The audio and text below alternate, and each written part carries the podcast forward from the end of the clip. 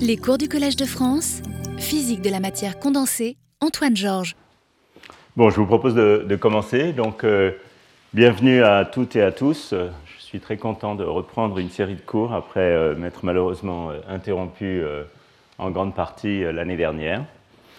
Et donc, le programme de cette année est consacré aux oxydes de métaux de transition et particulièrement au contrôle des fonctionnalités euh, de ces oxydes euh, par différents moyens, euh, je dirais, du physicien, principalement la capacité à fabriquer des films minces et des hétérostructures de manière bien contrôlée. Et puis, si j'ai le temps, vers la fin du cours, je donnerai aussi une petite idée d'un domaine de recherche émergent qui est le contrôle de ces matériaux par des impulsions lumineuses euh, sélectives et ultra rapides. Euh, ce dernier sujet pourrait faire l'objet de tout un cycle de cours que je ferai peut-être euh, ultérieurement, mais j'essaierai quand même d'en donner un petit aperçu dans le dernier, dans le dernier cours, sachant qu'il y a eu au mois de février une série de quatre cours d'Andrea Cavalleri qui étaient en grande partie consacrés à ce sujet-là. Alors le cours d'aujourd'hui, c'est vraiment une introduction très très générale. Et euh, la première chose que je voudrais dire, c'est que, euh, comme vous le constatez, et comme c'est la règle au collège, le cours est en français. Euh, j'imagine qu'il y a quelques non-francophones dans la, dans, la, salle. donc la manière dont je gère ça, c'est que l'ensemble des transparents est en anglais. Et cette année, je vais essayer de temps en temps euh, de dire une ou deux phrases en anglais pour que les non-francophones puissent se repérer un petit peu simplement dans euh, la logique du, cours. Okay, so uh, once in a while during the lecture, which is in French, there will be a couple of sentences to help you get organized through the slides, uh, which will be in English. Euh, donc, je voudrais d'abord vous annoncer euh, notre euh, orateur du séminaire d'aujourd'hui, Jean-Marc Triscone, l'Université de Genève, qui, est ici. Je suis très reconnaissant euh, à Jean-Marc de venir inaugurer cette série. Il va nous parler, bien sûr, d'effets aux interfaces entre oxydes, et en particulier, il va nous faire un, point sur l'actualité de LAO-STO, qui est un système dont je commencerai un tout petit peu à vous parler dans le cours d'aujourd'hui. Euh, et euh, dont Jean-Marc est un des très grands spécialistes, et il nous fera une revue sur ce sujet, sur la supraconductivité dans ce système, et aussi sur d'autres aspects, je suppose.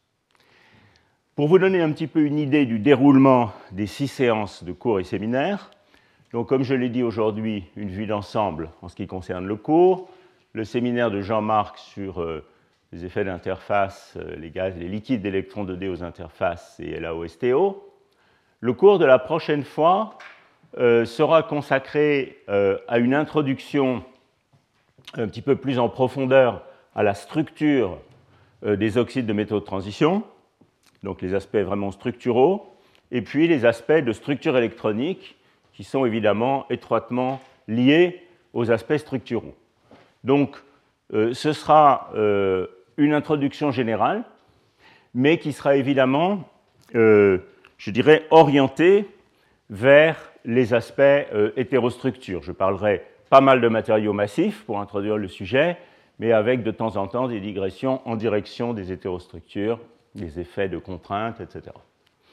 Et euh, le séminaire de la prochaine fois sera un séminaire un petit peu plus long que les autres, à deux voix, euh, qui sera donné par Alexandre Glotter et Odile Stéphan, qui sont ici, je les en remercie, du LPS Orsay qui vont nous parler de techniques de microscopie électronique pour l'exploration de la structure de ces oxydes, films minces, euh, hétérostructures d'oxydes. Toutes les méthodes de type STEM, ILS, etc., jouent un rôle extrêmement important euh, dans, euh, dans l'étude de ces matériaux. et je suis un très mauvais spécialiste, pas du tout un spécialiste de ces, de ces techniques. Donc je, me, je fais entièrement confiance à Alexandre Odile pour introduire le sujet euh, et pour m'apprendre des choses sur, euh, sur ces techniques. Ensuite, il y aura une série de deux cours, celui du 9 mai et du 16 mai, qui seront consacrés au euh, nickelate, donc au système de type euh, une terre rare nickel O3, à la fois sous forme de matériaux massifs et sous forme de films minces et hétérostructures, films minces sous contrainte. Alors la raison pour laquelle je voudrais vous parler des nickelates, c'est d'abord parce que c'est un sujet sur lequel j'ai beaucoup travaillé depuis 3-4 ans. Et comme vous savez, euh, c'est à peu près impossible de faire un cours au Collège de France sur quelque chose sur lequel on ne travaille pas soi-même. Donc, euh, c'est une des raisons pour lesquelles j'ai choisi ce sujet. Euh, l'autre raison, évidemment, la plus importante, c'est que ce sont des systèmes extrêmement intéressants, à la fois du point de vue de leurs propriétés physiques et du point de vue conceptuel. Alors, du point de vue de leurs propriétés physiques, c'est parce que ces systèmes, entre autres, ont une euh, transition métal-isolant qui est remarquablement contrôlable et euh, qu'on peut même euh, espérer faire du contrôle des degrés de liberté orbitaux, de la distance en énergie des différentes orbitales du nickel dans ces systèmes, voire même fabriquer un supraconducteur synthétique. Ça n'a pas encore marché, mais ça marchera peut-être dans ces systèmes ou dans d'autres. Donc ça, c'est l'intérêt conceptuel, disons, du point de vue fonctionnalité. Du point de vue théorique, euh, la compréhension de la transition métal-isolant de, ces systèmes et d'une manière générale de la, je dirais, de la, physico-chimie euh, des, orbitales électroniques dans ces systèmes euh, a été l'objet de pas mal de controverses et de débats. Ce n'est pas une transition de mode classique. Il est clair qu'on est plutôt dans un régime où il y a des trous sur les orbitales d'oxygène, un sujet dont j'ai beaucoup parlé avec Jean-Marie Tarascon en particulier. Et euh, je voudrais vous parler un petit peu de la vision théorique qu'on a actuellement de, ce problème. Je pense qu'il y a pas mal de progrès qui ont été faits pour obtenir une image finalement assez cohérente euh, de la transition métal-isolant dans ces nickelates. Donc il y aura deux cours qui seront consacrés au nickelate. Et en parallèle, on aura deux séminaires qui ne sont pas directement liés au nickelate, parce que je pense que les deux cours suffisent à peu près à couvrir l'essentiel. Il y aura un premier séminaire le 9 mai, qui sera euh, donné par Marcelo Rosenberg, qui est aussi au LPS Orsem et qui reviendra euh, euh, pour la circonstance de son sabbatique à San Diego, pour nous parler de mémoire résistive essentiellement. Alors il a donné même un titre un petit peu plus, un petit peu plus fancy, où il parle de synapses artificielles. les nickelates sont d'ailleurs un des systèmes pour lesquels qu'on utilise pour ce type de, de device. Euh, donc euh, Marcelo est un grand spécialiste des mémoires résistives, il a pris le sujet très très tôt euh, et il va nous donner une vue un petit peu générale. Je vais assez peu parler d'applications dans ce cours, de temps en temps de manière un peu allusive, et c'est probablement le séminaire qui sera le plus proche d'une des applications possibles de toute cette physique des films minces et hétérostructures d'oxyde, à savoir des mémoires euh, stable par application de pulse de courant. Euh, le deuxième séminaire, donc le 16 mai, sera donné par Andrés Santander Siro, qui est à Orsay, mais dans un autre labo, c'est SNSM, et il va nous parler de nouveau euh, de liquide électronique aux interfaces, mais cette fois à l'interface libre de différents systèmes, dont STO. Donc ce sera un séminaire, je pense, assez complémentaire de celui de Jean-Marc, euh, étant une interface libre, on peut étudier euh, ces systèmes par photoémission, euh, par spectroscopie de photoémission, dont Andrés est un très bon spécialiste et il va nous parler évidemment de ça. ces deux séminaires, celui de Jean-Marc et celui d'Andrés, font que je vais très peu dans ce cours parler en détail des gaz d'électrons 2D ou des liquides d'électrons 2D aux interfaces. Je vais beaucoup plus me concentrer sur l'aspect euh, hétérostructure film mince, donc euh, le passage du matériau massif au matériau en film mince. Et euh, je, m'appuie sur les deux séminaires pour parler des, gaz et liquides d'électrons interfaces. Alors le 23 mai, le cours et le séminaire sont très liés.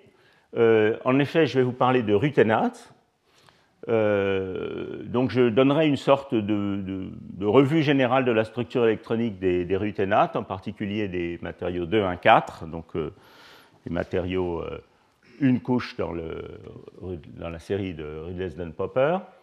il y a eu beaucoup de progrès sur la compréhension de la structure électronique des, des ruténates au cours de ces dernières années, et en particulier sur la compétition entre les différentes interactions qu'il y a dans ces systèmes Donc il y a évidemment une répulsion de Coulomb, comme dans tous ces systèmes, il y a surtout un couplage de Hund qui joue un rôle très important. Et puis une constante de couplage qui est beaucoup plus petite, qui est le, couplage spin-orbite, mais qui joue un rôle important pour la fermiologie à basse énergie. Et il y a pas mal de choses qui ont été comprises ces derniers temps là-dessus. Donc je vais vous donner un peu une vue générale des ruténates.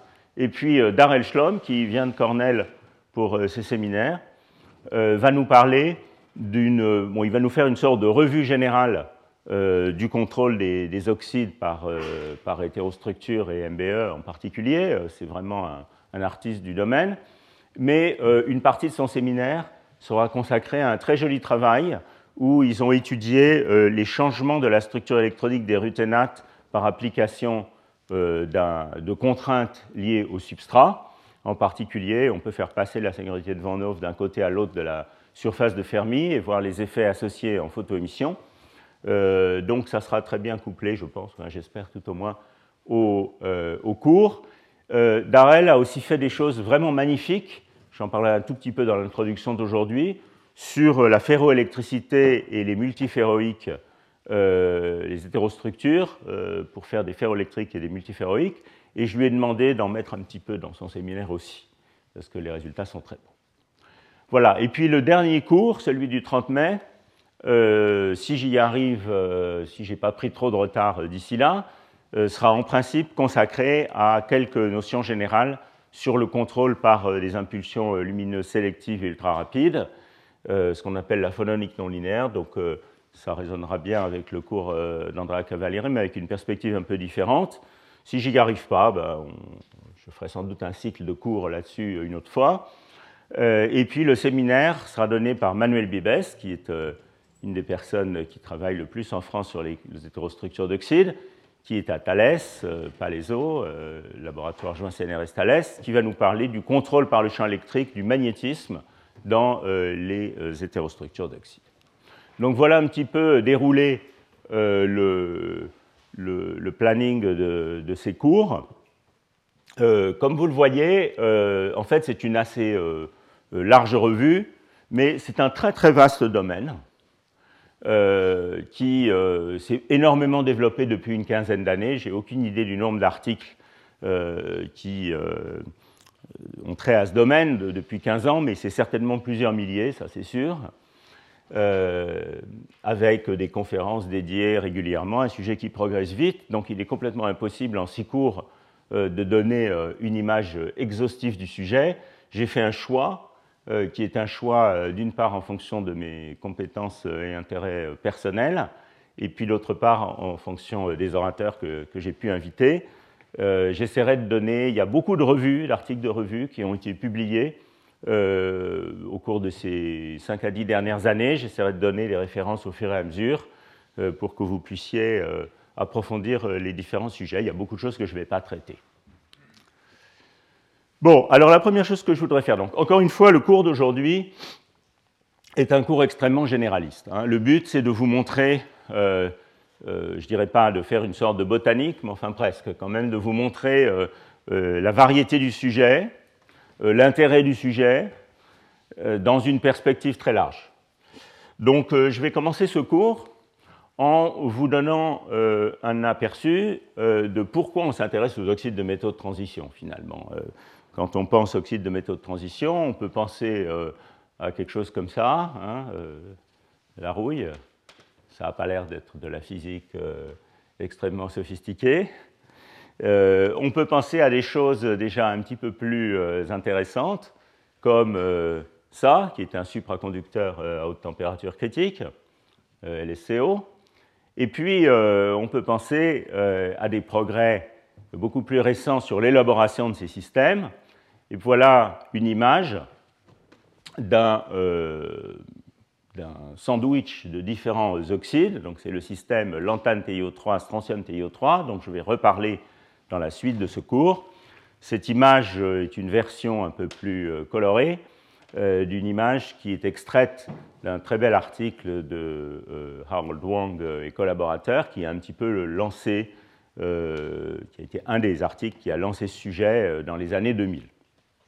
Donc vous voyez qu'entre ceci et ceci, euh, il y a quand même un très grand progrès dans les méthodes d'élaboration et le contrôle de ces systèmes plan atomique par plan atomique. Alors pourquoi est-ce qu'on s'intéresse aux, oxydes de métaux de transition? D'abord, de quoi parle-t-on? Donc les métaux de transition, comme je pense la plupart d'entre vous le savent, euh, ce sont euh, les métaux d'abord de cette première ligne 3D de la classification périodique, où on commence à remplir euh, la couche 3D avec des électrons, donc du scandium au zinc. Mais on peut aussi parler de métaux de transition dans le cas du remplissage progressif de la couche 4D. donc je vous parlerai par exemple, comme je l'ai dit, d'oxyde de ruthénium, c'est un métal de la couche 4D qui est ici. Euh, je vais peu parler, euh, même probablement pas du tout parler, euh, de métaux de transition de la couche 5D dans ce cours, bien que ces métaux de transition, en particulier les iridates, mais également d'autres, aient fait l'objet au cours de ces dernières années d'un très grand intérêt et de pas mal de recherches en raison de l'importance du couplage spin-orbite dans, ces éléments lourds. Donc, oxyde de métaux de transition, alors pourquoi est-ce qu'on s'intéresse à ces oxydes déjà sous leur forme massive? Alors du point de vue du physicien, hein, une des raisons pour lesquelles on s'y intéresse, c'est que ce sont des systèmes euh, dans lesquels on assiste à des, on, observe des propriétés qui sont profondément originales, euh, qui sont dues à la forte interdépendance des électrons entre eux. Donc ce qu'on appelle euh, souvent dans le jargon des physiciens, qui ne parlent pas toujours aux chimistes, les fortes corrélations électroniques, strong electronic correlations. Euh, le fait que les électrons soient fortement euh, interdépendants vient du fait que dans ces systèmes, en particulier dans les oxydes de métaux de transition 3D, euh, les orbitales atomiques des électrons 3D sont relativement concentrées autour du noyau. Donc les énergies caractéristiques de transfert électronique d'un site à l'autre sont relativement faibles par rapport, ou comparables en tout cas, par rapport aux interactions de Coulomb. Et donc, on est dans un régime où les interactions jouent un rôle très important. Alors, la meilleure preuve que les interactions jouent un rôle important, c'est que si vous regardez euh, la classification périodique, eh bien, ces, métaux, déjà euh, à l'état euh, monoatomique d'éléments, enfin, dans les systèmes cristal monoatomiques, on a des matériaux magnétiques, ce qui est bien la preuve que les interactions électroniques jouent un rôle essentiel. Quand vous passez, je ne sais pas, du nickel à l'oxyde de nickel, vous mettez le nickel dans une cage d'oxygène, et euh, cette cage d'oxygène a pour résultat, puisque le transfert électronique d'un site de nickel à l'autre doit se faire par saut sur les oxygènes, euh, ce, blocage du saut a pour résultat de limiter encore plus la largeur de bande électronique euh, effective du nickel, et donc de conduire à des effets de forte corrélation encore plus prononcés. Alors, euh, j'ai parlé un tout petit peu de magnétisme. Euh, il y a toutes sortes d'autres phénomènes qui sont euh, fortement liés aux interactions électroniques dans ces systèmes, et c'est pour ça qu'ils nous intéressent. Je vais vous donner quelques exemples transition métal-isolant, supraconductivité et encore d'autres propriétés. et souvent avec des amplitudes importantes. C'est pour ça que je dis ici, je fais un peu de publicité à ce domaine en disant que les oxydes de transition font des big things. Alors voilà quelques exemples très connus. Hein, euh, encore une fois, c'est une introduction très générale. Euh, quelques transitions métal-isolants. Alors un des exemples les plus euh, honorés par le temps, si j'ose dire, c'est cet oxyde de vanadium, le sesquioxyde de vanadium, V2O3, que, dont vous avez souvent vu le diagramme de phase, qui est représenté ici en fonction de la température et de la pression. Alors la pression, ça serait si on part de VLO3 pur qui est ici et qu'on applique une pression positive.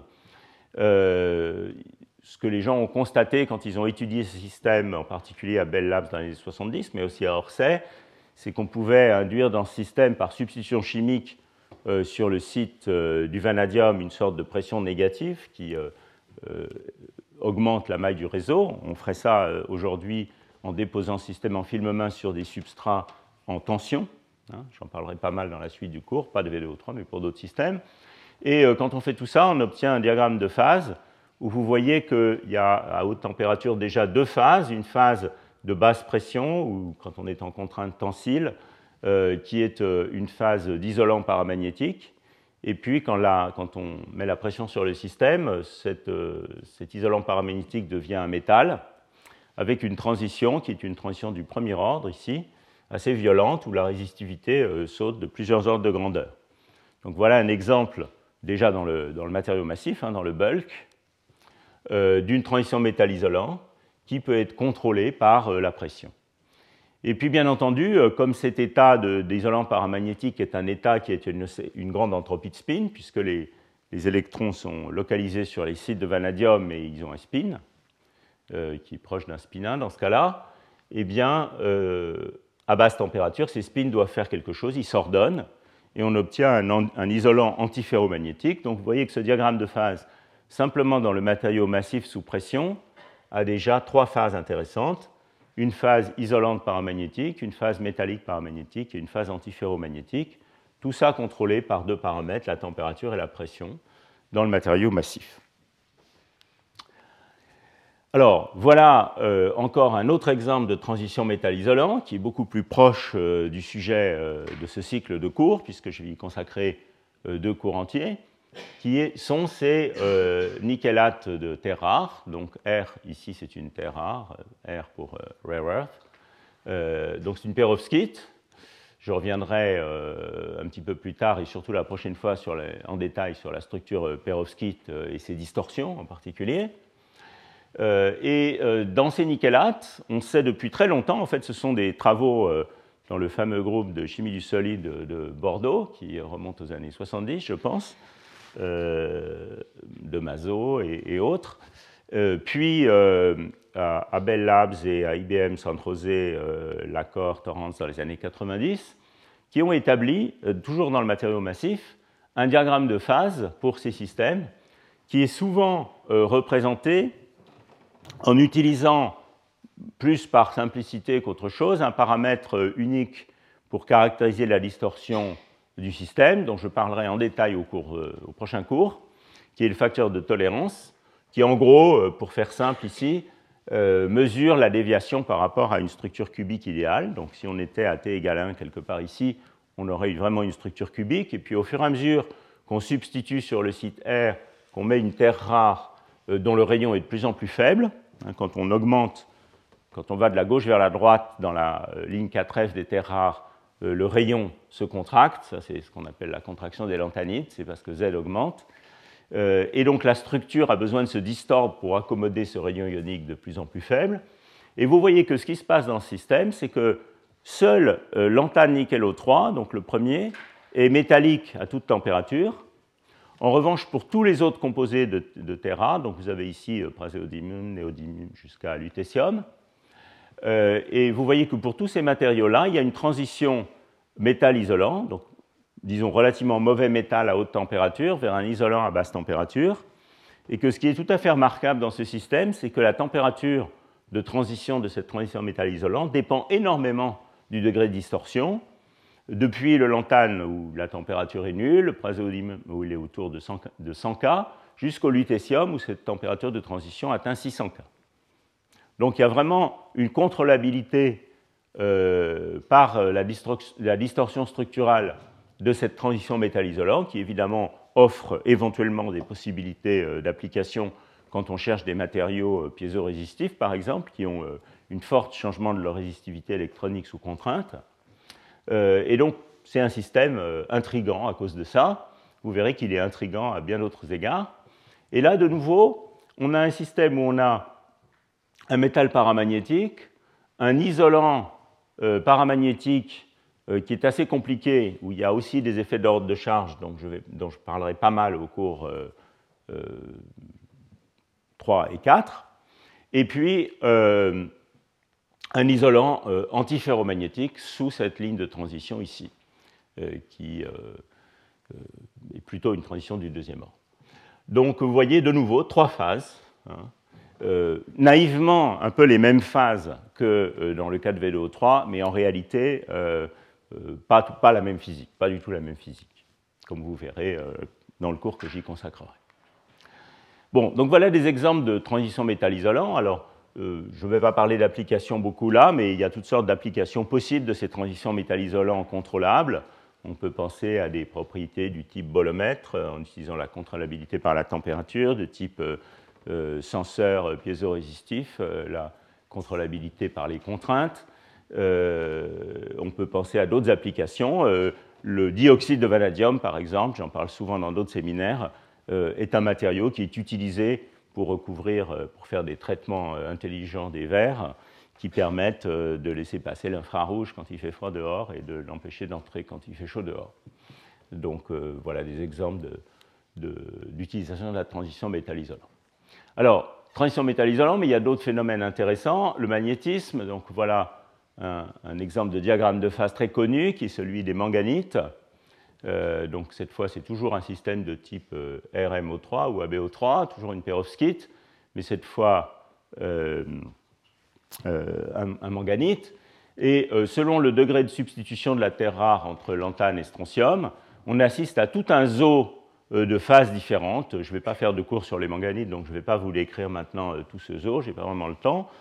Euh, il y a des isolants ferromagnétiques, des métaux ferromagnétiques, des systèmes avec ordre de charge, des antiferromagnétiques, enfin, il y a tout un zoo de phases diverses. Et à travers certaines de ces transitions de phase, il y a un phénomène tout à fait intéressant qui est une très très grande sensibilité euh, de la résistivité au champ magnétique, ce qu'on appelle la magnétorésistance colossale, pour la distinguer de la magnétorésistance géante euh, de Fert et Grunberg. L'ordre de grandeur est encore beaucoup plus grand ici. Et euh, il y a pas mal d'applications qui ont été discutées pour ces, manganites euh, ayant ce phénomène de magnétorésistance colossale, même si aucune, à ma connaissance, n'a véritablement euh, débouché jusqu'à maintenant. D'autres aspects, toujours de ces métaux de transition, qui sont des fonctionnalités très intéressantes. Alors cette fois, c'est un aspect plutôt structural, la ferroélectricité.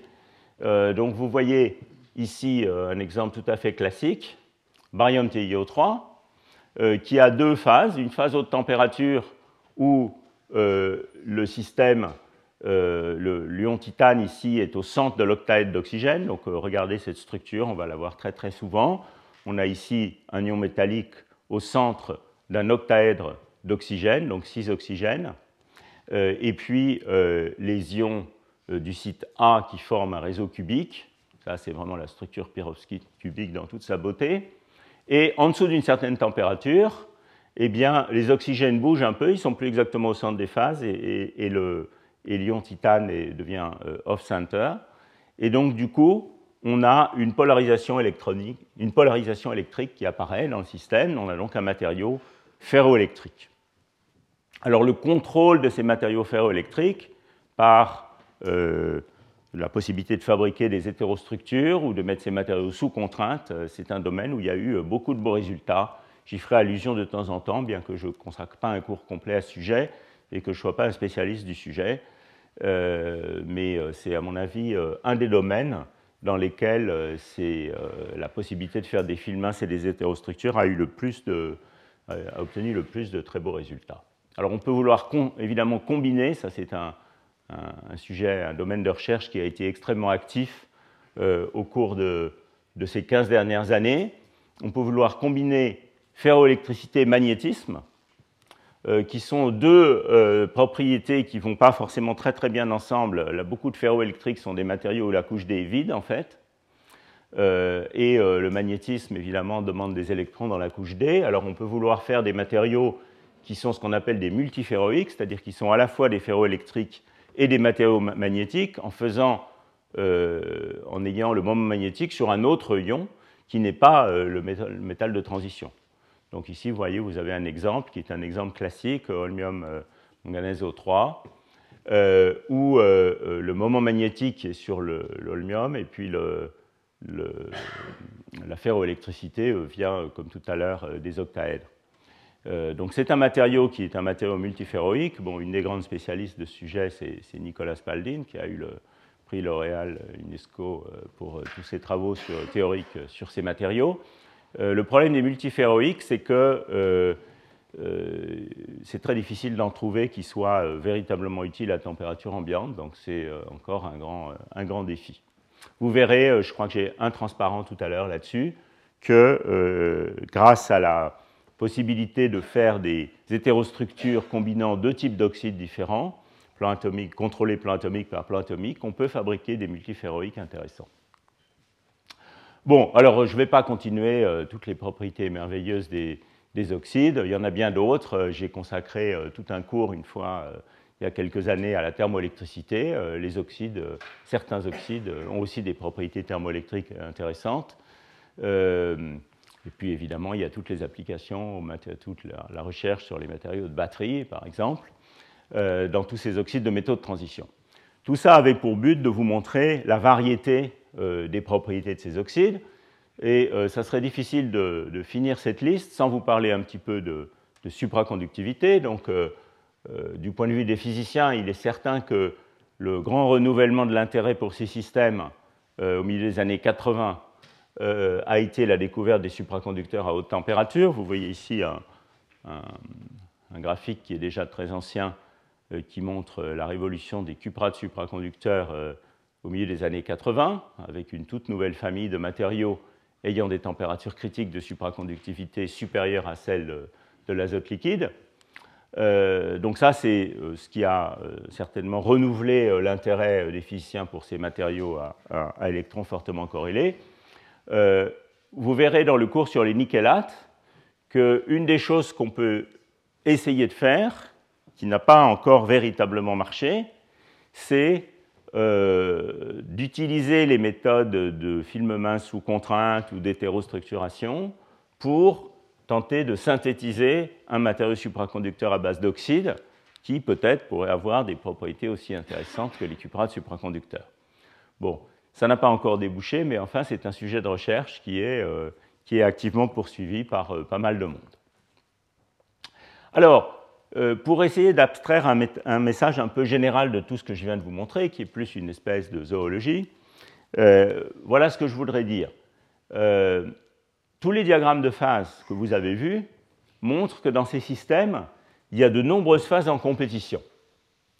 Euh, on l'a vu dans pratiquement tous ces systèmes, différentes phases magnétiques, différents des métaux, des isolants, euh, des phases avec ordre de charge, et qu'on peut passer d'une de ces phases à l'autre en changeant un paramètre extérieur, euh, la température ou la pression. Donc ça, ça suggère des énergies, des différences d'énergie entre ces phases qui sont relativement faibles. Ça ne dit rien d'ailleurs, entre parenthèses, sur la barrière d'énergie qui sépare ces différentes phases. Mais ça suggère quand même que les différences d'énergie sont relativement faibles et que donc on a des phases véritablement en compétition. Alors ça, c'est à la fois quelque chose qui est intéressant du point de vue du contrôle de ces systèmes, puisque s'il y a des phases en compétition, on peut espérer pouvoir faire passer le système d'une phase à l'autre, c'est ça le contrôle, euh, pour euh, avoir une fonctionnalité ou une autre. Euh, mais c'est aussi un défi, puisque ça dit qu'il bah, va falloir contrôler le système de manière suffisamment fine pour avoir la phase qu'on veut. Euh, donc je crois que c'est vraiment l'existence de ces phases électroniques ayant des propriétés différentes d'une part, et la possibilité d'avoir ces phases en compétition les unes avec les autres qui rend euh, ce sujet particulièrement euh, intéressant, aussi bien du point de vue fondamental que du point de vue peut-être à terme d'application possible. Alors tout l'esprit de ce, cours, c'est de dire que dans le matériau massif, et en particulier par toutes les magnifiques euh, méthodes des chimistes, on a évidemment des méthodes de contrôle. Pas attendu les gens qui font des hétérostructures pour contrôler les oxydes de métaux de transition. On peut faire des substitutions chimiques, on peut appliquer euh, euh, la pression, on peut faire toutes sortes de choses de ce genre. Mais le message général de ce cours, c'est que la possibilité de faire des films minces contrôlés sur des substrats contrôlés par différentes méthodes de synthèse dont je vais un petit peu vous parler maintenant, euh, euh, et la possibilité de faire des hétérostructures donne une nouvelle direction, une nouvelle dimension euh, au sujet. Donc si vous voulez un petit peu l'esprit général, c'est ce qu'on peut apprendre à un matériau avec des fortes corrélations électroniques à faire ce qu'on veut qu'il fasse par une sorte de contrôle sélectif de la structure. Alors ça peut être un contrôle relativement euh, je dirais simple, euh, en appliquant une contrainte, une contrainte contrôlée. Ça peut être un contrôle plus sophistiqué par la lumière, par exemple. Ces deux pistes euh, sont, entre parenthèses, les deux directions qui sont au cœur du projet ERC e qu'on partage avec Jean-Marc Triscone, entre autres, et Andra Cavalieri et Alors, pour contraster un petit peu si vous voulez, les méthodes traditionnelles de contrôle et les méthodes plus nouvelles, j'ai concentré dans cette table un certain nombre de propriétés, de, de, caractéristiques importantes de ces systèmes, aussi bien du point de vue structural que structure électronique, qu'on verra plus en détail dans la suite du cours. Donc, par exemple, la largeur de bande, euh, les, différences d'énergie entre orbitales, ce qu'on appelle euh, les niveaux de champ cristallin, et la dégénérescence orbitale associée, le remplissage de, la couche électronique ou dopage, euh, les interactions, l'énergie de transfert de charge. On verra toutes ces notions plus en détail dans le deuxième cours. Donc ça, c'est un petit peu les différents boutons voudrait sur lesquels on voudrait agir. Alors on peut agir sur ces, sur ces paramètres avec les méthodes du chimiste ou du physicien qui s'occupe de matériaux massifs. Par exemple, on peut contrôler la largeur de bande en euh, faisant des substitutions sur le site de terres rares. On a vu tout à l'heure dans le cas des nickélates que c'était quelque chose de très efficace. Euh, quand on introduit des distorsions, euh, enfin quand on fait tourner les octaides d'oxygène, la largeur de bande diminue, on verra ça dans le cours 2 euh, plus en détail, et donc on a un, contrôle sur cette quantité-là, mais on peut aussi le faire par pression. Si on applique la pression, on va rapprocher en général les, les atomes, et donc on va augmenter l'intégrale de transfert, donc on va augmenter la largeur de bande. Alors ça, je dirais, c'est les méthodes dans le matériau massif. Et puis dans, dans, ces films minces et hétérostructures, on a accès euh, aux mêmes effets, mais de manière plus contrôlée. On va pouvoir, par exemple, déposer un film d'anoxyde sur un substrat ayant un paramètre de maille légèrement différent. S'il, est trop différent, ça ne va pas marcher, mais légèrement différent. Soit qui induit dans le film mince près de l'interface une contrainte euh, en tension, donc en augmentant la largeur de bande. Alors ça, c'est difficile à faire avec la pression. Hein. il faut faire des substitutions qui introduisent du désordre, tandis que là, on va pouvoir le faire par épitaxie, euh, soit en contrainte compressive, euh, qui va ressembler à l'effet d'une pression, mais éventuellement uniaxiale, par exemple, donc plus contrôlée. Donc voilà un exemple où les films minces et les hétérostructures permettent de faire des choses qu'on ne saurait pas faire exactement dans le matériau massif ou par les techniques de substitution, et qui permettent de contrôler, entre autres, quelque chose comme la largeur de bande. Mais évidemment, quand on fait ça, on va affecter d'autres de ces paramètres-là. On va typiquement aussi affecter les dégénérescences et les niveaux de champ cristallin, qui vont bouger aussi, et qui jouent un rôle extrêmement important dans les propriétés électroniques du système, comme vous le verrez dans le, second cours. Euh, alors, le remplissage de la, couche D, ou si vous voulez le dopage du système, c'est quelque chose qu'on peut aussi contrôler par les méthodes du chimiste en faisant des substitutions, par exemple du strontium divalent euh, au lantane trivalent. Euh, donc ça va évidemment affecter le remplissage de la couche D à cause de la neutralité électronique tota-, euh, globale, mais par des méthodes du physicien, on peut obtenir des résultats similaires, voire plus intéressants, en faisant des dépositions de, comment on dit gate, de de grille, voilà, merci, de, grille euh, dans un, dispositif de type transistor à effet de champ, ou en utilisant, et je vais en parler un tout petit peu tout à l'heure, euh, des méthodes plus récentes qui sont les liquides ioniques qui permettent d'introduire des modulations de densité électronique très importantes. Donc vous voyez un petit peu l'esprit général de cette table, je ne vais pas tout détailler, on y reviendra dans la suite des cours, qui est qu'on a toute une série de méthodes euh, qui euh, ont encore évidemment tout leur intérêt aujourd'hui, qui sont les méthodes du physicien des matériaux massifs ou du chimiste. Et puis on a une nouvelle classe de méthodes qui s'applique plutôt aux films minces et aux hétérostructures, et ça ouvre une nouvelle direction pour le domaine. Alors, tout ça, évidemment, suppose qu'on puisse fabriquer ces systèmes. Et comme d'habitude dans la physique de la matière condensée, il n'y a pas de physique ou de chimie de la matière condensée sans synthèse des matériaux. La synthèse des matériaux est à la base de tout. Et comme j'ai deux de mes euh, distingués collègues chimistes dans la salle, euh, j'assiste sur ce point, euh, l'importance de la, synthèse des matériaux et du dialogue entre chimistes et physiciens. Donc je ne peux pas évidemment commencer ce cours sans vous parler un petit peu, avec toute l'incompétence que j'ai sur ce sujet, de ce qui a permis l'émergence de ce domaine, c'est-à-dire un certain nombre de techniques d'élaboration. Alors, je vais brièvement parler de trois d'entre elles.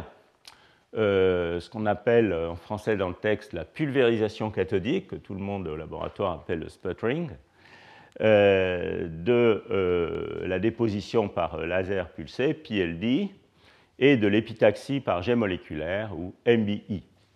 je vais vous décrire un petit peu ces, différentes techniques. je dois à Jean-Marc Triscone pas mal de discussions sur leur intérêt respectif. Euh, il est bien évident que toutes ces techniques ont d'abord été développées pour les semi-conducteurs conventionnels. Hein. et euh, vos téléphones portables ne fonctionneraient pas euh, sans des progrès dans l'élaboration des semi-conducteurs par en particulier les méthodes de MBE. Alors, voilà un petit, un petit, cartoon de chacune de ces méthodes, mais je vais y revenir un petit peu plus en détail dans la suite. Donc les techniques de sputtering ou de pulvérisation cathodique, c'est une méthode assez simple. Euh, c'est celle, euh, si je ne me trompe pas, qui est finalement la plus simple à mettre en œuvre euh, au laboratoire, qui consiste à avoir une cible. Donc imaginons qu'on veut faire un film mince contrôlé de nickelate.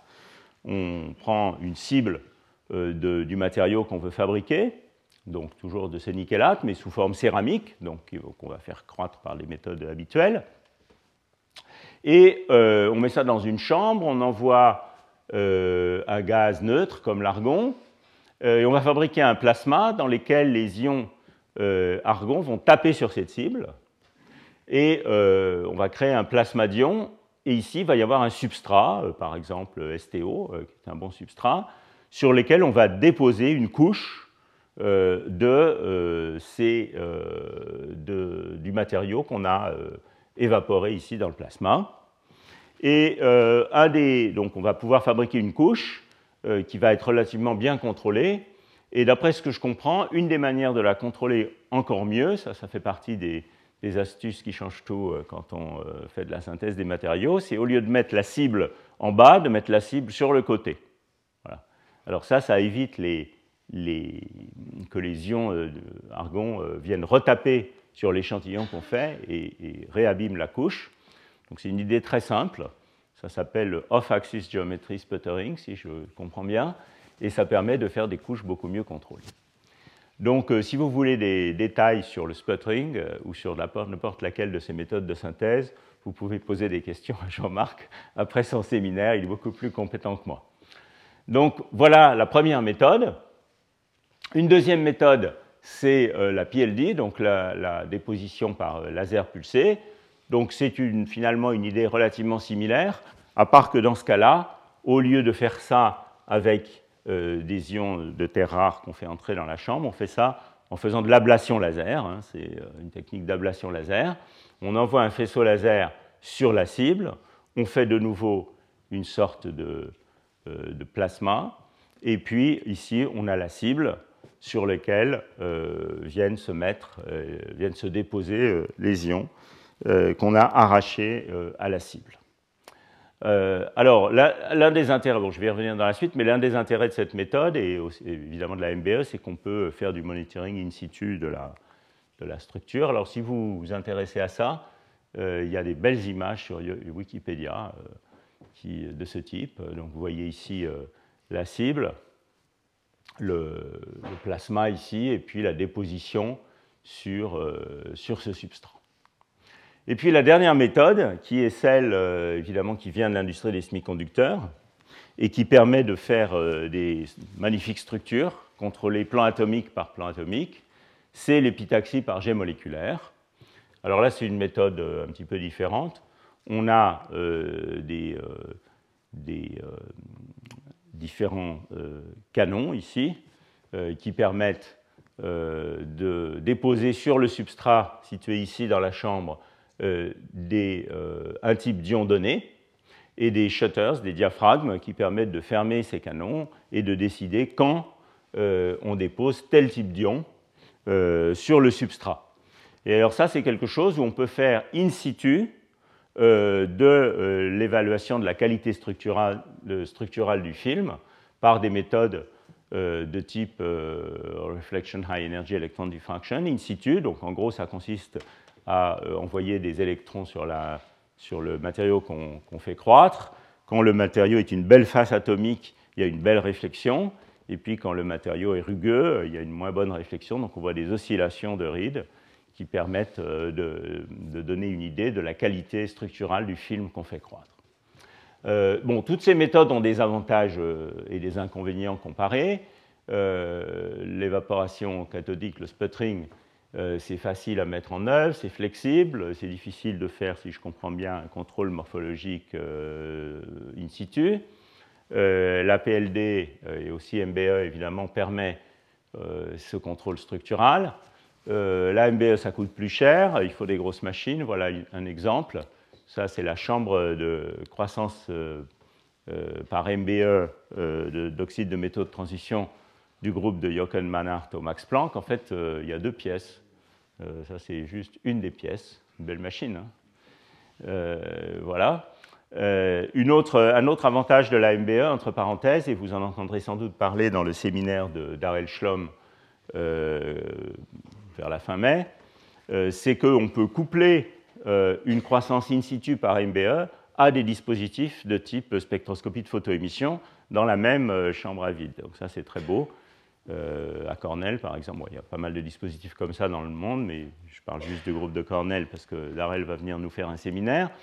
Donc Darrell fait croître ces systèmes par MBE dans la chambre, et puis Kyle Shen, qui est un spécialiste de photoémission, peut faire les expériences de photoémission in situ.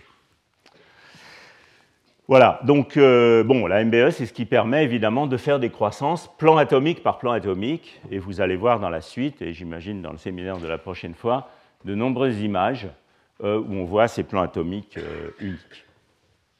Alors voilà justement des images de microscopie électronique qui vous montrent que, enfin qui vous montrent au moins visuellement, c'est peut-être pas une démonstration, que la qualité structurale des films d'oxyde ou des hétérostructures d'oxyde qu'on est capable de faire euh, aujourd'hui euh, commencent à avoir euh, la même qualité structurale que celle des semi-conducteurs. vous voyez ici, c'est une, assez ancienne image d'arsénure de, gallium ou de sandwich arsénure d'aluminium, arsénure de gallium par, construite par MBE. Et ici, c'est un sandwich euh, strontium TiO3, barium TiO3, euh, qui est une image qui vient du groupe de Darrell Schlum, qui est déjà assez ancienne, vous voyez, une quinzaine d'années. Euh, l'échelle est à peu près la même dans les deux cas. Et vous voyez ces belles couches atomiques. Donc là, on peut contrôler vraiment. Vous voyez, ici, on a une, deux, trois, quatre couches de barium titanate et puis une dizaine de couches de STO entre les deux. Et on fait comme ça des sandwichs contrôlée à l'échelle du plan atomique unique. L'un des travaux, je crois que c'est juste de dire, l'un des travaux euh, pionniers qui a vraiment lancé euh, ce sujet des hétérostructures d'oxyde, c'est ce très beau papier de Otomo, Müller, Grazul et Harold Wang, euh, à l'époque encore à Bell Labs, donc au tout début des années 2000, et euh, vous voyez ici une image recolorisée dans la publication originale, c'est noir et blanc, mais ils ont fait des belles images depuis pour certains articles de revue, comme celui-là, qui est un très bon article de revue relativement récent, euh, où vous voyez ici, et je vais reparler de ce système dans la suite, je m'aperçois que je suis très en retard, mais bon, euh, où vous voyez ici un plan monoatomique unique de l'antane TiO3, qui est un isolant de Mott, j'en reparlerai dans la suite, sandwiché entre un certain nombre de couches, euh, il doit y en avoir cinq, là, des visus, de STO. Donc euh, une structure où on a un plan de LTO, cinq plans de STO, un plan de LTO, etc., répété un certain nombre de fois. Et donc vous voyez la, beauté de ces images de microscopie électronique et de la, qualité structurale. Bon, euh, à l'œil, c'est difficile à juger, mais enfin, ça a quand même l'air très joli.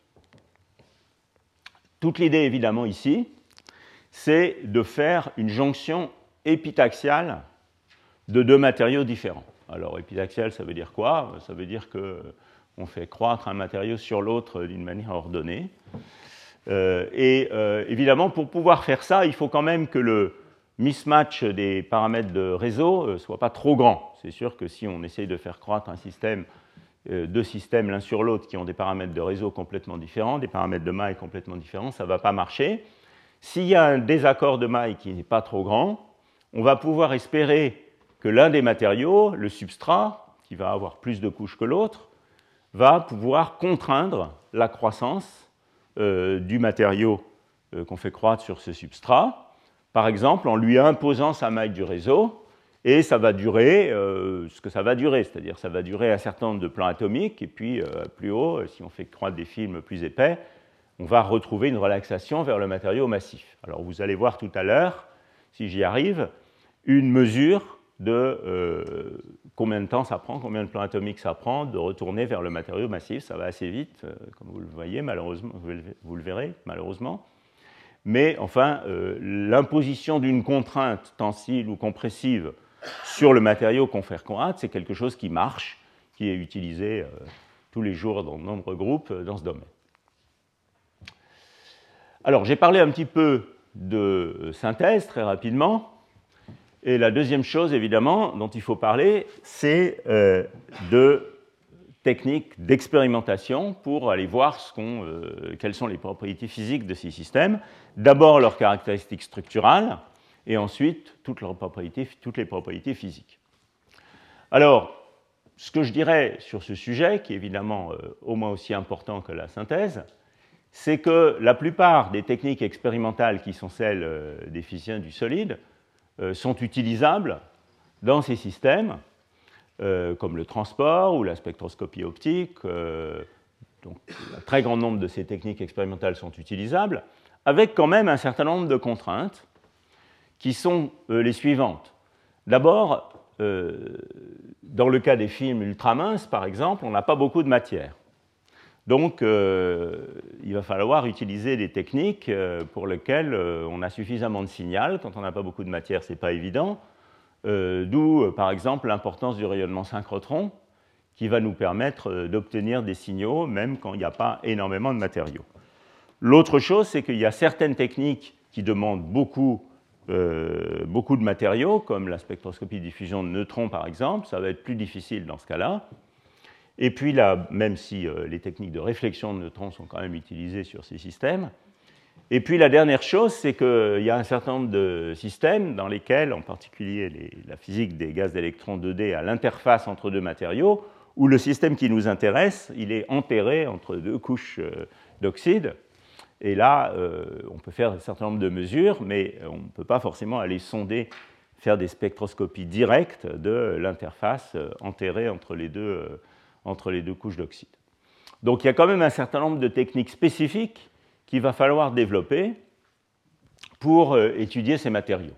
Alors il est clair que puisqu'il s'agit de couches, soit film mince, soit euh, épitaxie par jet moléculaire, que toutes les techniques de surface vont être particulièrement intéressantes.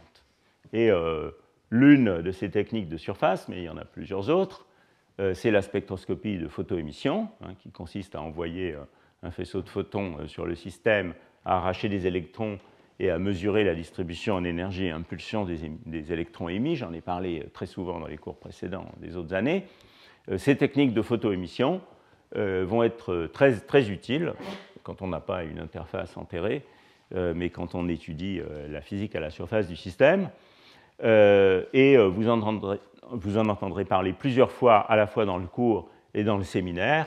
Euh, en particulier pour les gaz d'électrons 2D à la surface de STO et autres par Andrés Santander, et puis, comme je le disais tout à l'heure, euh, par euh, Darrell Schlom, en particulier sur les rutanates. Voilà un exemple de spectroscopie de photoémission sur des films minces de strontium VO3 déposés sur un substrat en gros de STO. Alors voilà les structures.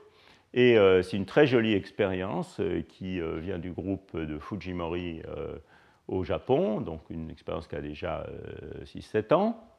Et ce que vous voyez ici, c'est pour différentes épaisseurs du film mince de STO, de, pardon, de SVO. Alors, SVO, c'est un matériau que les théoriciens des systèmes corrélés connaissent extrêmement bien, parce que c'est un peu l'une de nos drosophiles.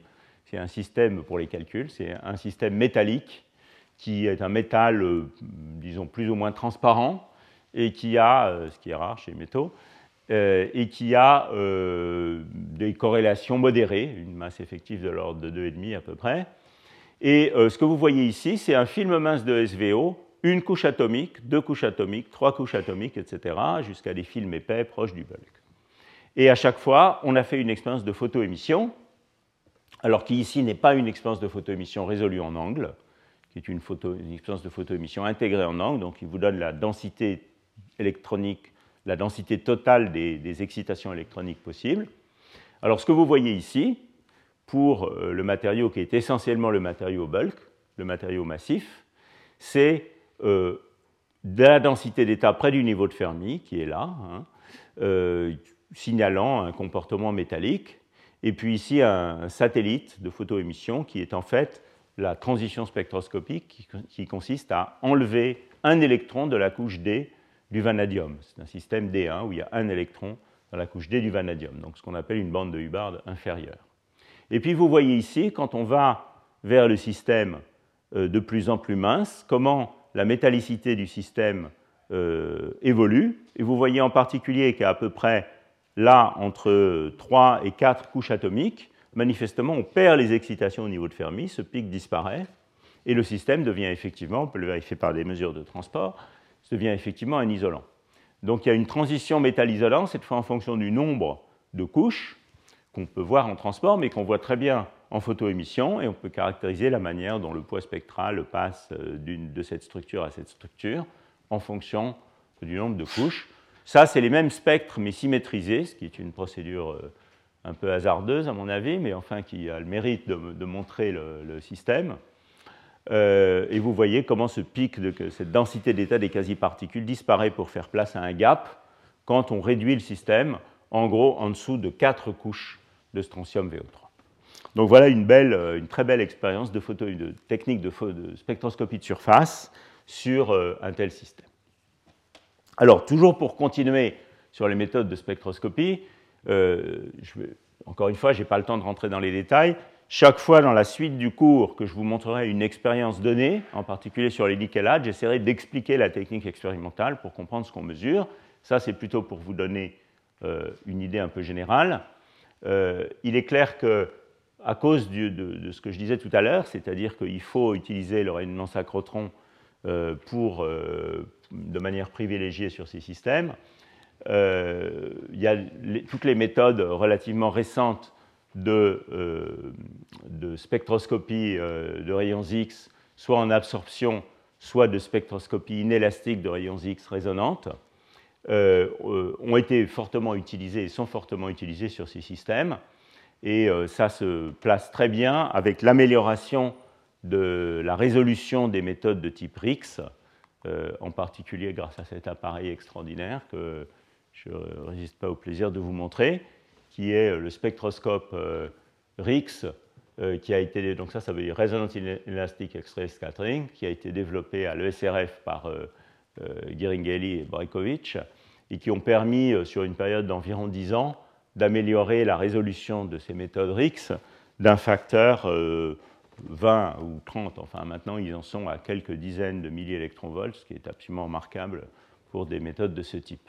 Pour ceux que ça amuse, c'est un gros appareil, hein, comme vous voyez.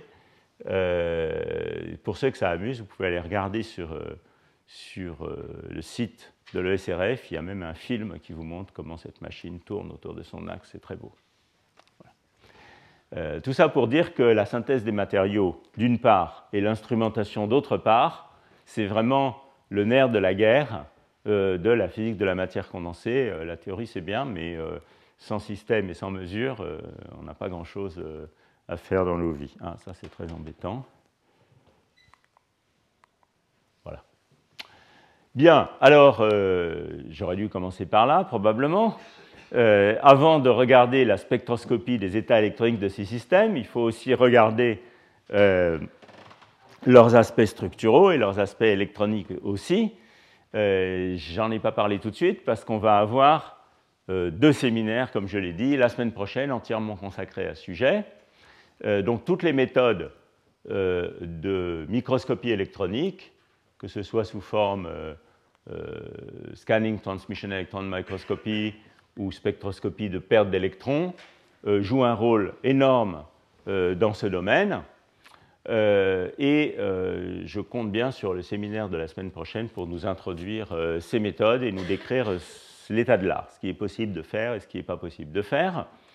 Euh, ma compréhension du sujet est très primitive, mais en gros, euh, il y a déjà une chose qu'on peut faire avec ces méthodes, c'est que comme l'amplitude de diffusion dépend fortement du numéro atomique, comme Z a une certaine puissance, euh, que je ne comprends pas très bien, mais enfin bon, disons Z a une certaine puissance, on peut déjà identifier la nature de l'espèce chimique localement. Donc voilà une image euh, que je n'ai pas pris dans une de vos publications, mais euh, dans la publication de quelqu'un d'autre, un très joli article qui est paru très récemment dans Nature Material, euh, qui sont différents matériaux, donc une manganite, LSMO, déposée sur un film de NGO, ou un sandwich un peu plus compliqué, NGO, STO, LSMO.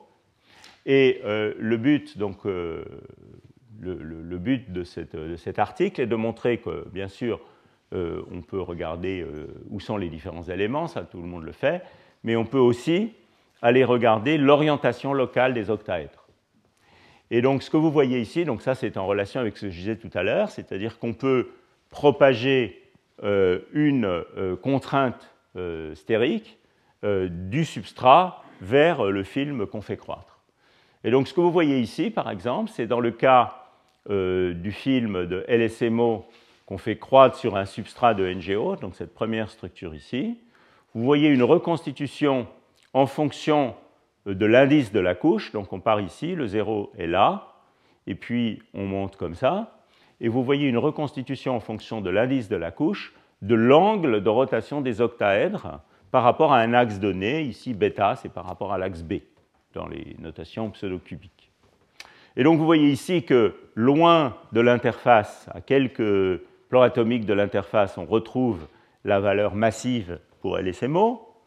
Le substrat, lui, ne fait pas grand-chose. Hein. Il est évidemment contraint par le bulk, donc il est à sa valeur massive. Mais il y a quand même quelques couches atomiques, 4 ou 5 ici, où l'angle a été contraint par le substrat. Donc euh, on a réussi à tourner les octaèdres de la manganite avec des orientations qui sont plus proches de celles du substrat.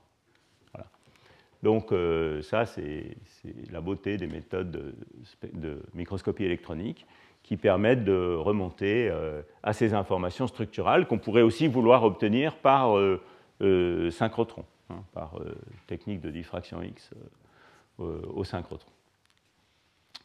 Comme vous allez le voir dans le cours numéro 2, toutes ces questions d'orientation des octaèdres, de déformation, de, tilt et de rotation euh, de ces octaèdres et de déformation de ces octaèdres sont des notions extrêmement importantes pour le contrôle de la structure électronique du système.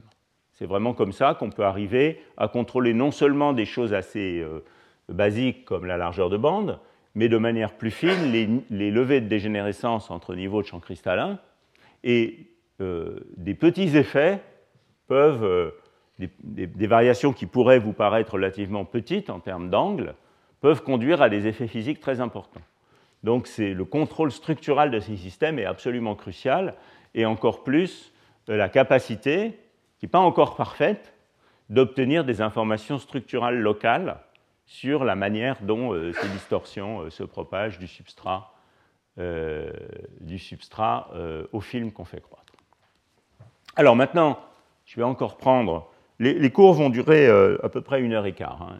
Je, vais, parler un petit peu plus qu'une heure, sinon je n'arriverai pas euh, à, ce que je veux dire. Donc je continue encore une dizaine de minutes pour vous donner quelques exemples euh, de ce qu'on peut faire, donc de contrôle de fonctionnalité. donc voilà un exemple où on essaye de contrôler une, voilà un certain nombre d'exemples où on essaye de contrôler une fonctionnalité qui est une fonctionnalité qui existe déjà dans le matériau massif. Donc la première chose à laquelle on peut penser, c'est à la sensibilité de ces systèmes à la pression, ou, quand on va passer au film mince ou à l'hétérostructure, euh, à la contrainte, disons. Donc on va voir plein d'exemples de ça dans les séminaires qui suivent. On va voir ça sur les nicalates et les rutanates dans ces trois cours et dans les séminaires de, Darrell. Euh, je vous réfère aussi au, séminaire qu'avait donné en juin dernier euh, Charles Hahn euh, quand il était passé ici.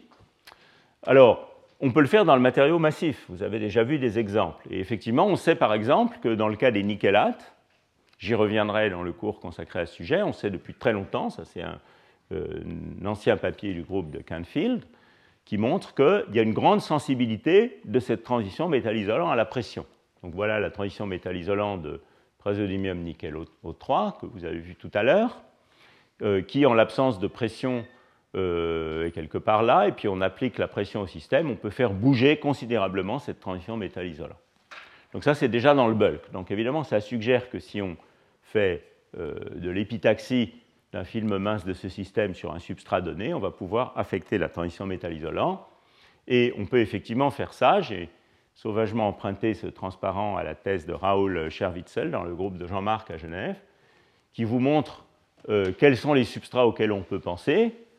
Euh, et donc l'intérêt ici, encore une fois, c'est qu'il y a des substrats euh, qui vont correspondre à une réduction de euh, la maille unité, donc qui vont, euh, qui vont, mettre le système en compression. Donc ça, ça va probablement ressembler un peu à l'effet d'une pression, même si ça peut être éventuellement une pression euh, selon un axe donné, où on va pouvoir choisir l'orientation cristalline. Donc on peut faire des choses plus intéressantes que simplement par la, la, pression dans le bulk.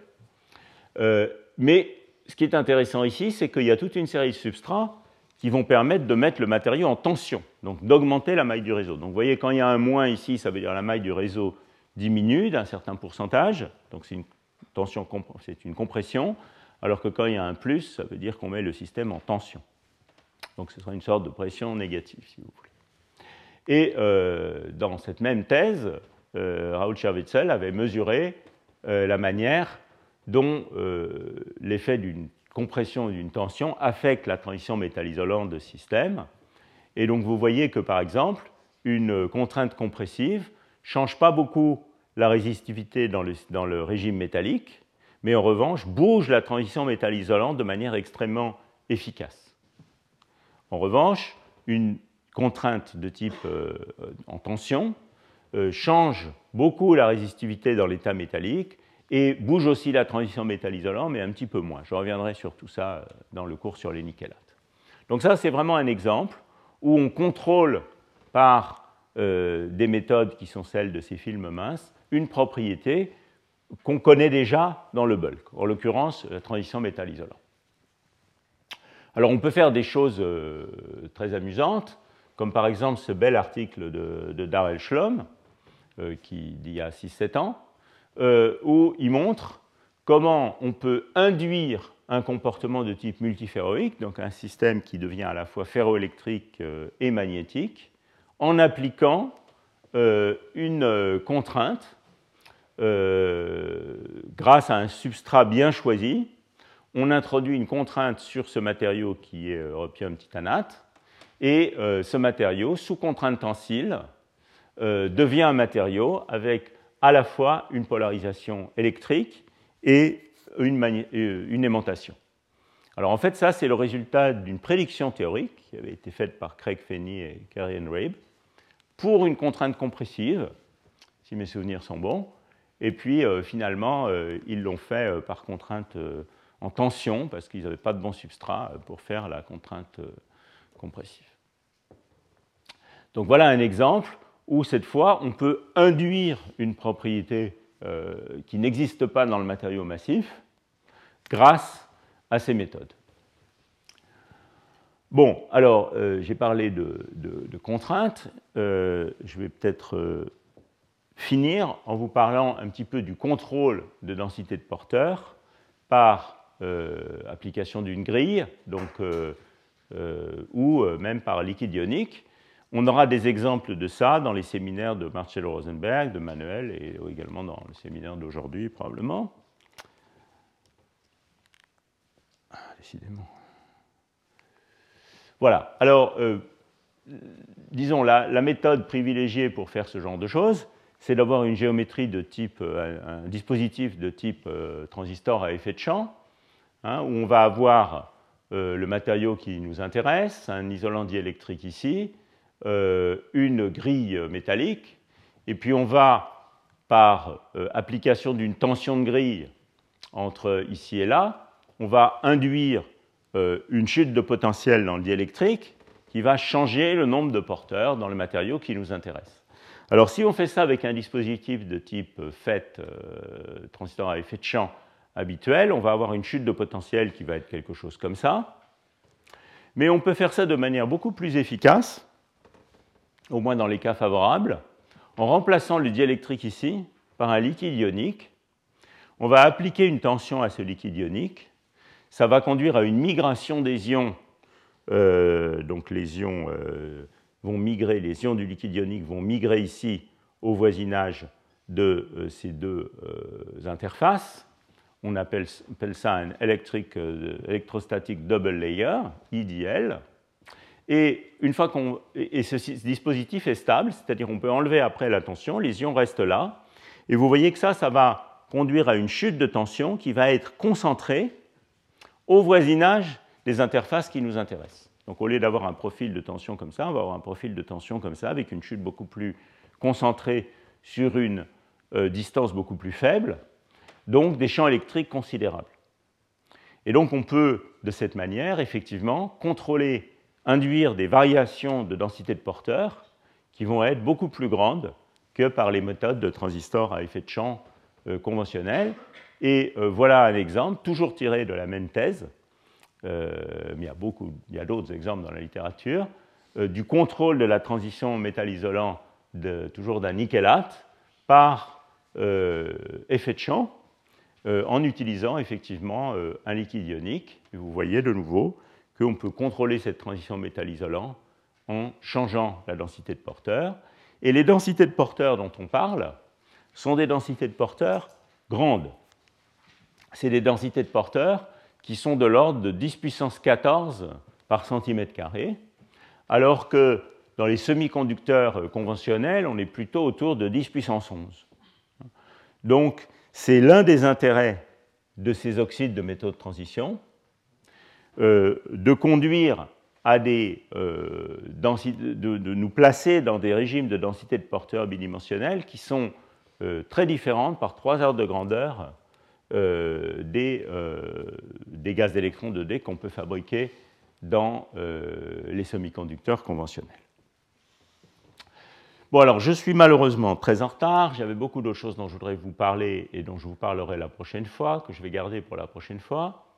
Mais comme je veux quand même ménager une transition lisse avec le séminaire de Jean-Marc, je vais quand même, toujours dans la même veine, qui est de créer un gaz d'électrons 2D, vous parlez un tout petit peu euh, de la catastrophe de polarité ou de polarisation euh, pour introduire un petit peu le sujet. Donc, les exemples que je vous ai montrés jusqu'à maintenant, c'est des exemples où on contraint, où on contrôle, où on introduit les porteurs de charge dans un film mince ou dans une hétérostructure. Euh, mais ce, dont, à quoi on s'intéresse, c'est quand même au matériau lui-même. Disons, euh, c'est plus tout à fait le bulk, ça peut être le bulk si c'est épais, mais c'est plus tout à fait le bulk, mais c'est vraiment le matériau lui-même. Il y a toute une autre direction, je dirais, de ce domaine qui consiste à fabriquer euh, un gaz ou un liquide électronique bidimensionnel à l'interface entre deux matériaux. Et le système auquel on s'intéresse dans ce cas-là, ce n'est pas les deux matériaux, c'est le liquide ou le gaz électronique qu'on a fabriqué à l'interface. Donc euh, il est euh, très fréquent dans ce domaine de citer Krömer dans sa conférence Nobel qui a dit Often it may be said that the interface is the device. C'est tout à fait vrai. Effectivement, dans ce cas-là, c'est bien l'interface bidimensionnelle, le gaz d'électrons bidimensionnel qui est le dispositif. Alors, pourquoi est-ce que les oxydes de métaux de transition sont intéressants pour faire ça? Évidemment, on sait faire des gaz 2D dans les MOSFET. Eh bien, euh, quand on a de la chance, c'est en utilisant ce qu'on appelle la catastrophe euh, de polarité euh, à notre bénéfice. Donc, ce n'est plus une catastrophe, c'est plutôt une bénédiction. Et je vais juste vous donner une petite idée de comment ça marche, extrêmement naïve, juste pour faire le lien avec le séminaire de Jean-Marc. Donc regardons par exemple l'interface LAO-STO, dont Jean-Marc va nous parler tout à l'heure. quand vous regardez une interface entre ces deux matériaux dans une direction euh, à des axes du réseau pseudo-cubique, par exemple 0,01, vous pouvez décomposer une perovskite à BO3 en une série de plans successifs qui sont des monoxydes de l'ion A, donc de la terre rare typiquement, et puis dioxyde du lion métallique, BO2. Donc dans le cas de STO, ça ferait des plans successifs, strontium-oxygène et titane-oxygène 2. Et vous voyez que ces plans sont neutres, parce que le strontium, il est 2+, l'oxygène, comme vous savez bien, il aime avoir 2 électrons, donc ça fait 2-, et donc ça, c'est neutre. Et puis pareil pour le titane. Le titane, il est 4+, dans STO, et euh, là, on a 2 oxygènes, donc ça fait 4 électrons, et c'est de nouveau neutre. Donc tout se passe bien à ce niveau-là. Par contre, quand vous regardez là-haut, euh, eh bien, euh, l'antane oxygène, ça va être l'antane 3+, oxygène 2-, donc il y a un déficit électronique, il y a un trou, 1+, et puis, aluminium oxygène 2, il y a un électron en trop, euh, un moins. Donc, on a une série de couches qui sont alternativement chargées, un plus, un moins. Alors ça, ça, ça conduit au phénomène suivant. Imaginons que ces deux couches ne communiquent pas entre eux. Donc là, il y a les couches neutres de STO. Et puis ici, on a le sandwich euh, LAO, ALO2, LAO, ALO2. Et vous voyez que la densité électronique, donc c'est 1 plus, 1 moins, 1 plus, 1 moins, etc. Si je résous l'équation de Poisson, très naïvement, qui me dit que le gradient de champ électrique, c'est la densité électronique, eh bien vous intégrez ça une fois. Hein. ça veut dire que vous avez un champ électrique qui est euh, une certaine valeur là, puis 0, puis la même valeur, puis 0, puis la même valeur. Si vous intégrez encore une fois pour obtenir le potentiel euh, électrostatique, vous intégrez cette fonction créneau, ben vous avez quelque chose qui se met à monter et qui va diverger à l'infini. Alors une tension euh, qui diverge à l'infini, ça semble quand même un peu compliqué. Donc il doit se passer quelque chose pour éviter ce problème. C'est ça qu'on appelle la catastrophe euh, polaire. Euh, alors il peut se passer beaucoup, beaucoup, beaucoup de choses. Des reconstructions structurales, des reconstructions électroniques, tous les systèmes ont des manières différentes d'éviter ce problème. Une des manières dont on peut penser à éviter ce problème, c'est de dire la chose suivante. Vous voyez qu'ici, je peux penser à cet électron supplémentaire dans ALO2 comme ayant été donné par la couche LAO. Ici, il y a manifestement un trou. Je peux penser que ce, trou, c'est l'électron qui a été donné à cette couche. Alors donc, il y a un don successif de charge dans ce sens-là, et c'est ça qui crée cette augmentation du potentiel. On pourrait imaginer, quand on met les deux matériaux au contact, que les choses se passent différemment, c'est-à-dire que l'électron donné par cette couche là-haut, il y en a la moitié qui aille dans la couche du dessous, qui est maintenant en contact, qui va être une terminaison, disons, TiO2, et puis une autre moitié qui va être donnée ici. Alors ça, ça veut dire quoi? Ça veut dire que on va toujours avoir cette alternation, euh, cette, alternance 1 plus, 1 moins, 1 plus, 1 moins, mais ici, on va fabriquer un système dans lequel on a rajouté un demi-électron par cellule unité, ou si vous voulez, on va avoir un état de valence mixte du titane qui va pas être 3 et pas être 4 qui va être 3,5 Voilà, alors ça c'est si tout se passe bien, si c'est ça que choisit de faire le système.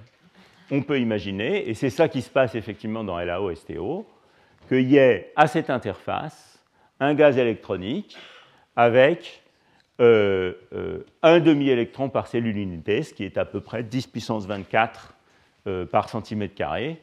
ça ne veut pas dire que tous ces électrons sont mobiles. Et effectivement, si vous faites le même raisonnement dans le cas d'une terminaison différente, donc la terminaison à LO2 strontium oxyde, vous, par le même raisonnement, vous pourriez penser que vous créez un gaz d'électrons avec un demi-trou, qui serait une lacune d'oxygène, enfin un trou sur les oxygènes par exemple, euh, probablement ça se passe aussi, mais ces, trous ne sont pas mobiles. Et donc euh, cette interface, ce gaz d'électrons-là, à la différence du précédent, il est isolant, comme vous voyez ici dans ces, dans ces manips. Mais euh, pour le cas de la terminaison LAO-TiO2, ça marche et on crée effectivement un gaz d'électrons avec une densité électronique qui est, je ne sais pas combien, Jean-Marc va nous le dire, pas tout à fait la valeur maximum, mais quand même de l'ordre de 10 puissance combien 13 en fait, c'est 14 en fait. Ah oui, pardon, j'ai mis un 2 en trop, c'est 14, c'est pas 24, c'est 14. Comme j'ai expliqué tout à l'heure, c'est 10 puissance 11 pour les semi-conducteurs et 10 puissance 14 pour les... pour les oui, le 10 puissance 14, il vient d'une chose très simple. Hein. Vous prenez euh, la maille euh, unité du, système et vous comptez un demi-électron par maille unité. Hein. C'est ça qui vous donne le 10 puissance 14. Voilà. Euh, donc, la grande découverte, évidemment, dans ce domaine, et ça va être l'objet du séminaire qui suit, c'est que ce gaz d'électrons ou ce liquide d'électrons bidimensionnel eh bien, peut être supraconducteur. Et vous allez en, entendre parler dans le séminaire qui suit. Ça a été aussi l'objet, là je vais définitivement embarrasser Jean-Marc, euh, d'un euh, prix récent euh, qui, comme je le disais tout à l'heure, a récompensé Harold Wang, j'en ai parlé tout à l'heure dans le premier article sur LTO-STO, également LAO-STO, Jochen Manhart, dont j'ai montré tout à l'heure le dispositif de MBE, et Jean-Marc Triscon, qui va donc nous faire le séminaire tout à l'heure. Alors, euh, je vais m'arrêter là euh, pour euh, aujourd'hui. J'essaierai de rattraper mon retard la fois prochaine.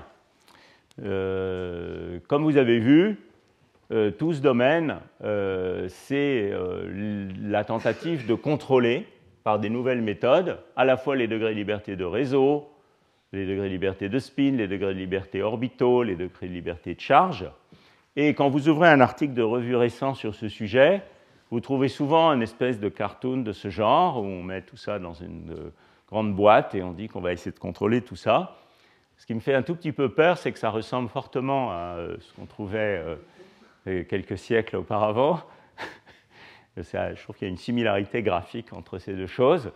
Et on peut dire d'une certaine manière que ce domaine a transformé les concepts peu recommandables de l'alchimie en quelque chose de vraiment scientifique. Donc on est en train de faire une sorte d'alchimie des matériaux quantiques qui marche. Je vous remercie. Retrouvez tous les contenus du Collège de France sur www.colège-2-france.fr.